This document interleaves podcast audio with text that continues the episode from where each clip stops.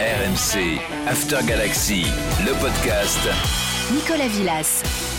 Oh la vive, vous êtes dans votre podcast After Galaxy comme chaque semaine. Merci euh, de nous suivre hein, sur vos applis, de glisser vos commentaires, vos remarques. Abonnez-vous d'ailleurs hein, pour pas rater les épisodes à venir.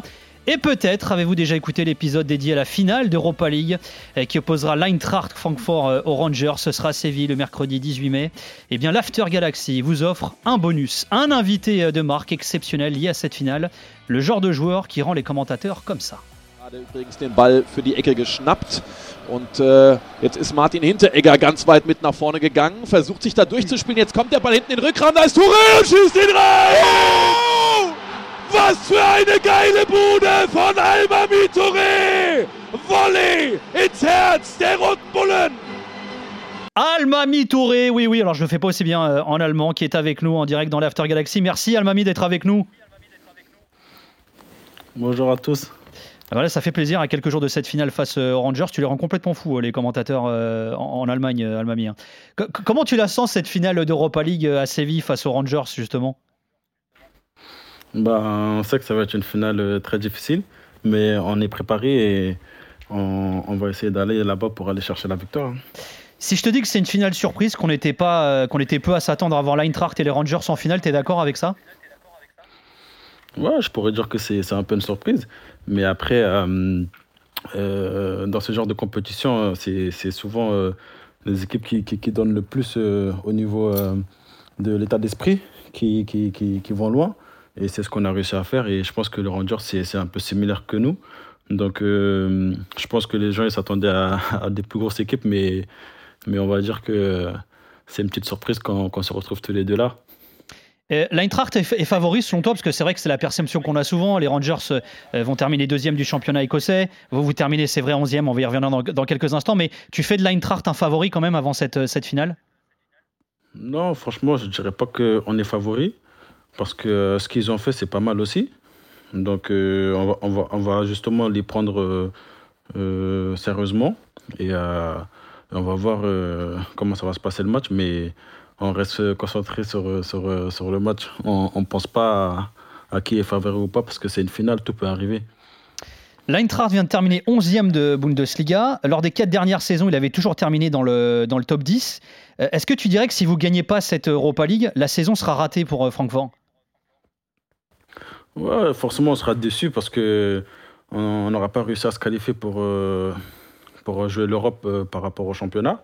Mais euh, on est conscient que il y a eu beaucoup de mouvements ce- cette année. Il y a, des, nouveaux arrivés, des départs. Donc ça, ça demande un peu de temps.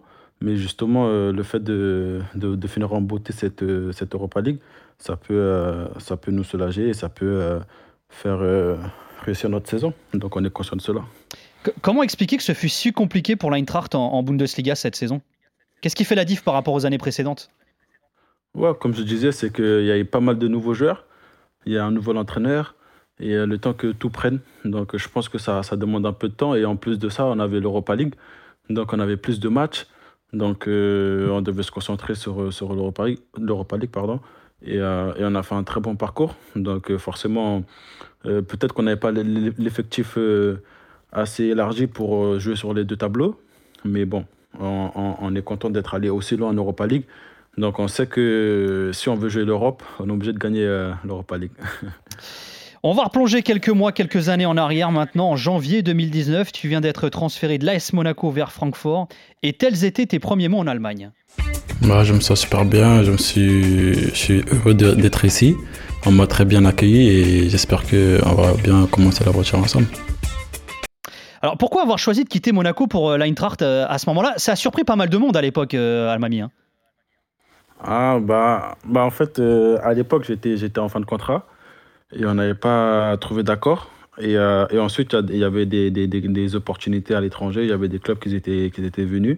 Et Francfort, à cette époque-là, ils, ils étaient en train de monter et ils, ils faisaient un bon parcours en Europa League, justement. Et le projet m'a plu, ils ont été, ils ont été euh, convaincants, ils m'ont vraiment euh, convaincu de, de, de venir chez eux, qui comptaient sur moi et tout. Donc, euh, je voulais aussi euh, aller voir d'autres choses. Et, et je pense que ça s'est fait comme ça. hein.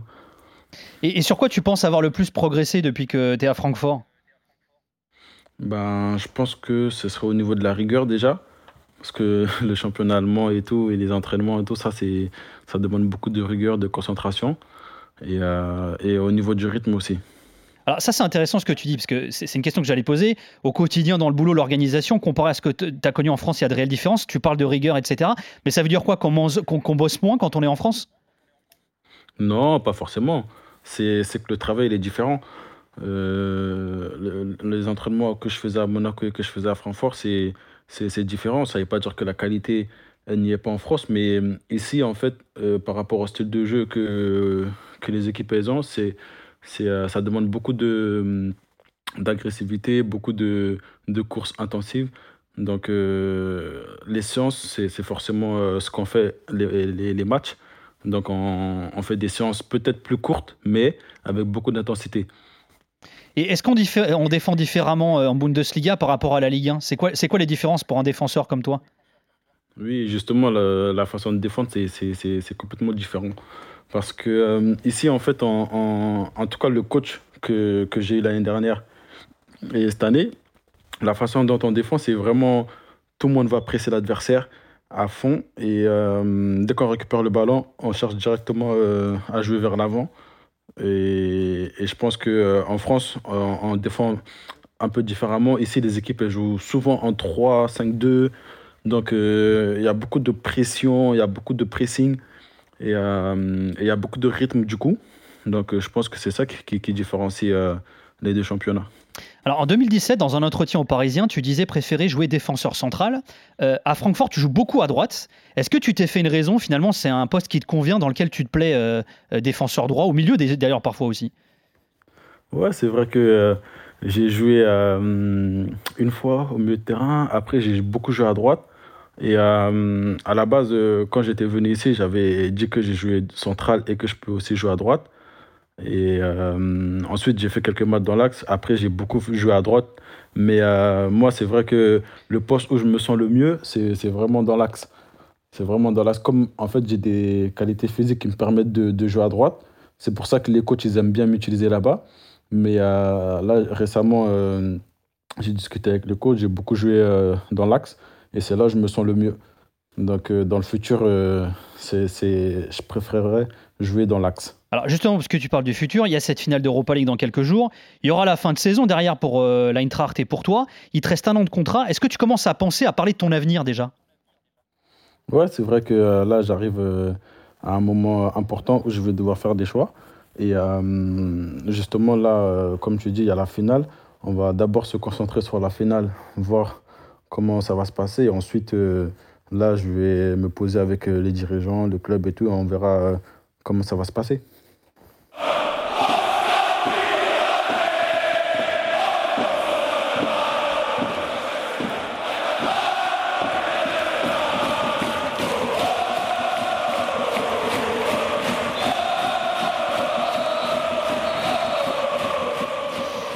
Des nombreux chants de supporters de l'Eintracht Francfort. Euh, Almami, quand t'es passé de Louis II à ça, t'as dû te mouiller la nuque, non?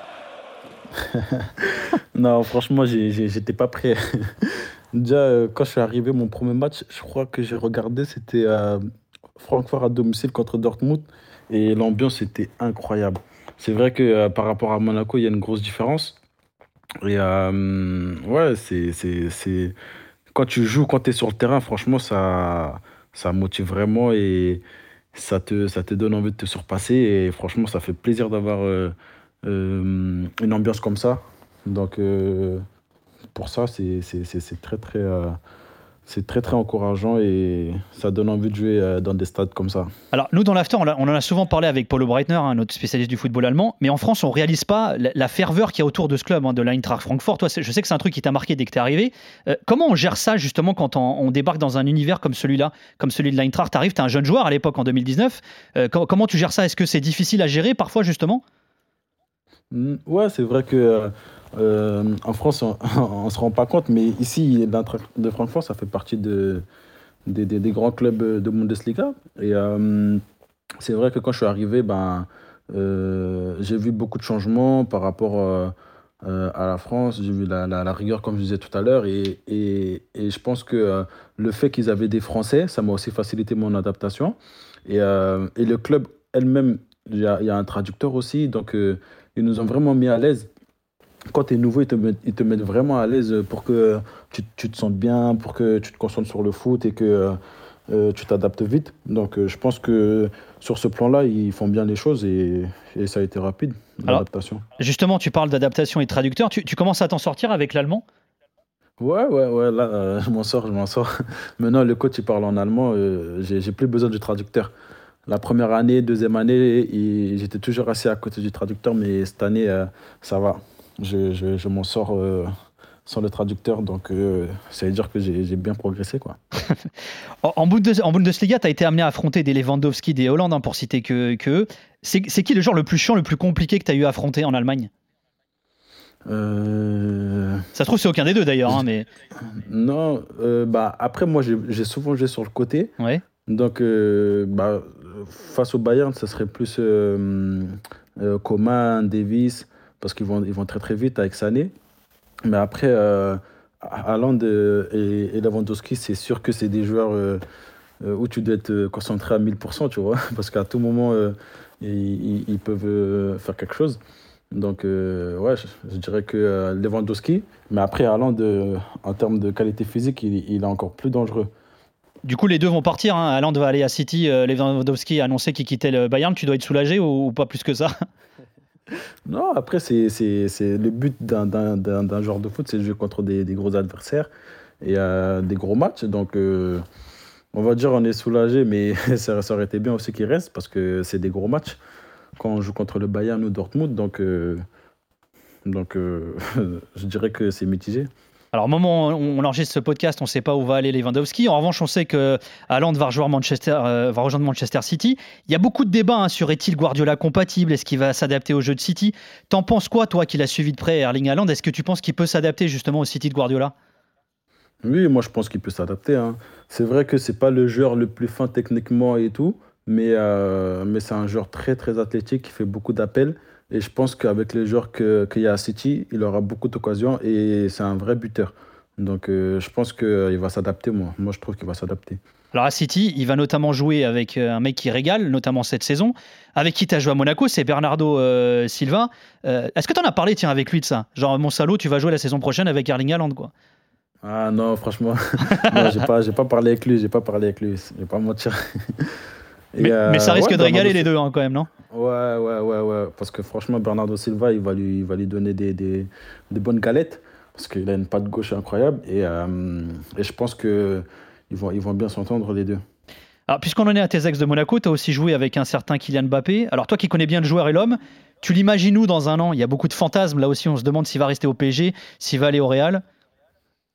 Ouais, c'est vrai que là, on ne sait pas encore, mais vu comment ça se passe et euh, vu la relation qu'il qu'il entretient avec Benzema et, et- et les, les dernières rumeurs, je pense qu'il y a, il y a moyen qu'il aille au, au Real. hein. Le, après, ça, je- ça, je peux vraiment pas savoir. Ça, c'est vraiment les gens proches de lui, euh, son entourage proche, qui, qui peuvent savoir mieux. Mais euh, moi, je pense qu'il a- qu'il va partir au Real. C'est ta conviction, toi qui le connais bien. comme défenseur à Mali, Traoré, Stade de Rennes, Senou Koulibaly, Dijon, Almami Touré Francfort, Le 19 mars dernier, Mohamed Magassouba révélait la liste du Mali hein, pour les barrages en vue de la Coupe du Monde 2022 face à la Tunisie. Alors le Ma- le Mali ne passera pas, mais pour la première fois, ton nom, Almami Touré, figurait dans la liste des aigles du Mali où tu es né il y a 26 ans. Euh, Qu'est-ce qui a fait que tu as opté pour euh, le Mali d'ailleurs, Alma?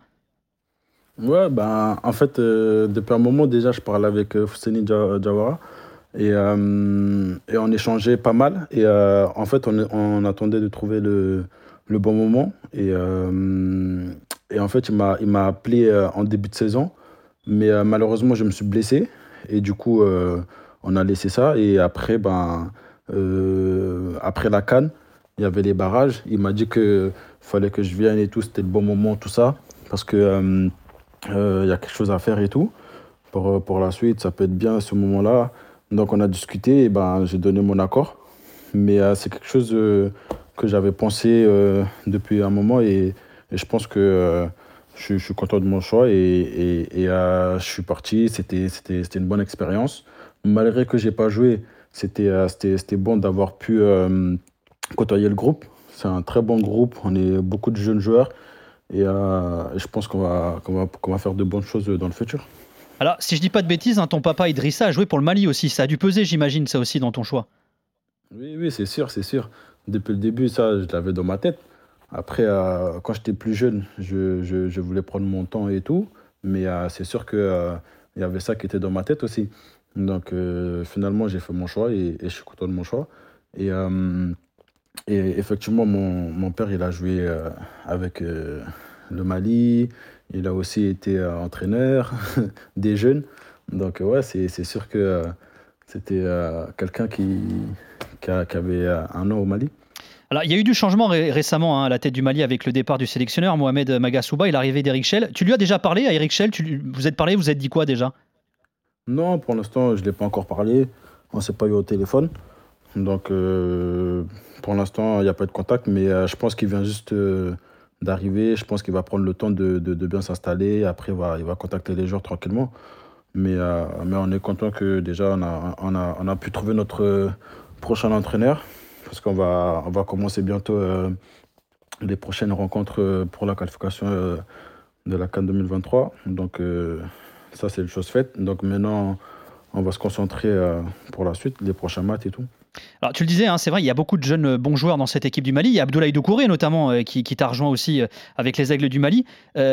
jouer le, mondial avec le Mali, est-ce que c'est le rêve de, ta carrière? Est-ce que tu, tu, penses que c'est jouable enfin pour, pour, pour ce pays? Non, je pense que c'est jouable. Moi, j'ai vu la, la, qualité des joueurs. J'ai vu qu'on avait un bon groupe. Donc, si on, on, travaille bien et qu'on fait tout ce qu'il faut sur le terrain, et, je pense qu'il y a moyen. Il y a moyen, j'y crois.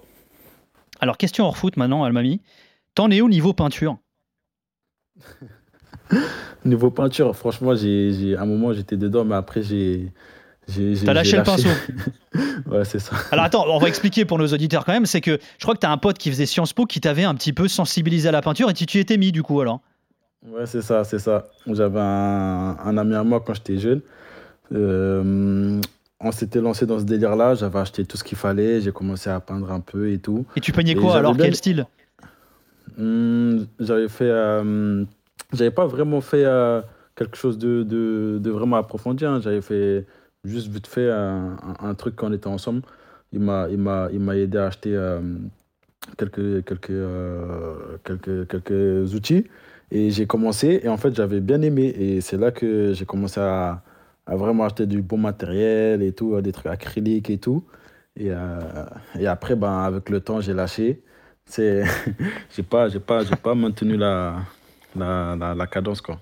Alors c'est pas grave. Autre passion d'Almami euh, Touré, c'est la cuisine. Alors je sais que tu étais un spécialiste des escalopes forestières. Euh, c'est quoi les nouvelles spécialités du chef Touré du coup? Les spécialités. on mange pas en ce moment chez toi là non, moi je touche à tout, hein, je touche à. En fait, euh, je, je, je, fais un peu des plats de, euh, un peu, un peu des plats maliens, je fais un peu aussi euh, des, des, des, plats français et tout. Enfin, des trucs normaux, quoi. Et, et ouais, c'est vrai que j'aime bien cuisiner. Quand j'étais au centre à Monaco, je cuisinais pour mes, pour mes coéquipiers et ils savaient très bien qu'ils allaient bien manger s'ils venaient manger chez moi. Alors c'est grâce à toi que Bappé fait ce qu'il fait aujourd'hui, c'est toi qui l'as nourri Non, non, non, je dirais pas ça comme et tu les, tu, les, tu les invites chez toi à manger et tout, tes, tes coéquipiers de l'Eintracht là? Euh, Ouais, enfin pas tous, ceux où je suis le plus proche. D'accord. Euh, l'année dernière, on avait, on avait fait un repas, cette année c'était, moi, mais euh, ouais, ouais, ouais, j'ai, déjà cuisiné à la maison. Alors, on s'est un peu, euh, on s'est un peu renseigné aussi euh, sur, euh, sur tes passions, Almami. Je sais que tu as une vraie passion pour les animaux. Ah, ça c'est ça c'est une vraie passion aussi.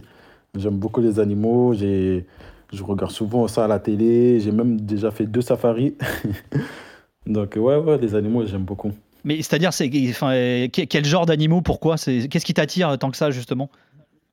Bah, c'est, c'est vraiment euh, J'ai pas d'espèce en, particulier, mais c'est voir comment ils vivent, euh, voir euh, euh, leur habitat. euh, surtout quand j'ai fait le safari, ça, ça me tenait à cœur de vraiment aller dans leur habitat naturel. J'avais demandé à, l'agence vraiment de partir euh, en mode aventurier, genre pas uniquement dans le car et tout, tu vois, vraiment marcher, aller voir et tout, tu vois. C'est vraiment quelque chose qui, qui me plaît. Et, et ouais, c'est vraiment les côtoyer, voir leur, euh, leur habitude et tout, voir quelque chose de différent, c'est c'est ça que j'aime bien. Euh, et t'as pas d'animal préféré du coup, Almami? Ah, si, je dirais le lion. Le lion, T'aurais dû dire un bon, aigle, t'as déconné, Almami, l'aigle du Mali, enfin On l'a refait C'est quoi ton animal préféré, Alma? Ah, L'aigle du Mali. et, et même euh, Francfort, on a, c'est un aigle. Bon, merci Almami parce que ce podcast touche euh, déjà à sa fin. Merci beaucoup d'avoir été avec nous. Euh, on te dit merde pour cette finale d'Europa League face aux Rangers mercredi qui sera à suivre sur RMC bien sûr. Bon courage à toi Alma. Merci à Kylian Verov et Jérôme Thomas à la production. Merci Charline Fina à la réalisation. Merci à vous d'avoir été avec nous. N'oubliez pas de vous faire le podcast After Galaxy sur cette finale d'Europa League que vous vivrez mercredi sur RMC. Profitez-en pour nous follower, nous liker si ce n'est pas déjà fait. Et nous, on se quitte avec un rap produit par des fans de l'Eintracht Francfort. C'est PSA dans le titre dit tout. L'Europe tremble. Bisous. Prenez soin de vous. 2019 und wir sind wieder am Start, denn die Adler fliegen tief auf der Jagd nach dem Pokal. Europa ist am Zittern, denn es donnert und gewittert und beim Griff nach diesem Titel kann nur Gott über uns richten. Scharenweise sich so sich auf den Weg vorbereiten, egal ob Flugzeug, ob Bus oder im Auto am Reisen. Wir kommen begleiten die Eintracht, bestreiten, falls sie sonst keine außer der Diva meistern kann, denn wir sind einfach die Geilsten. RMC After Galaxy, le podcast. Nicolas Villas.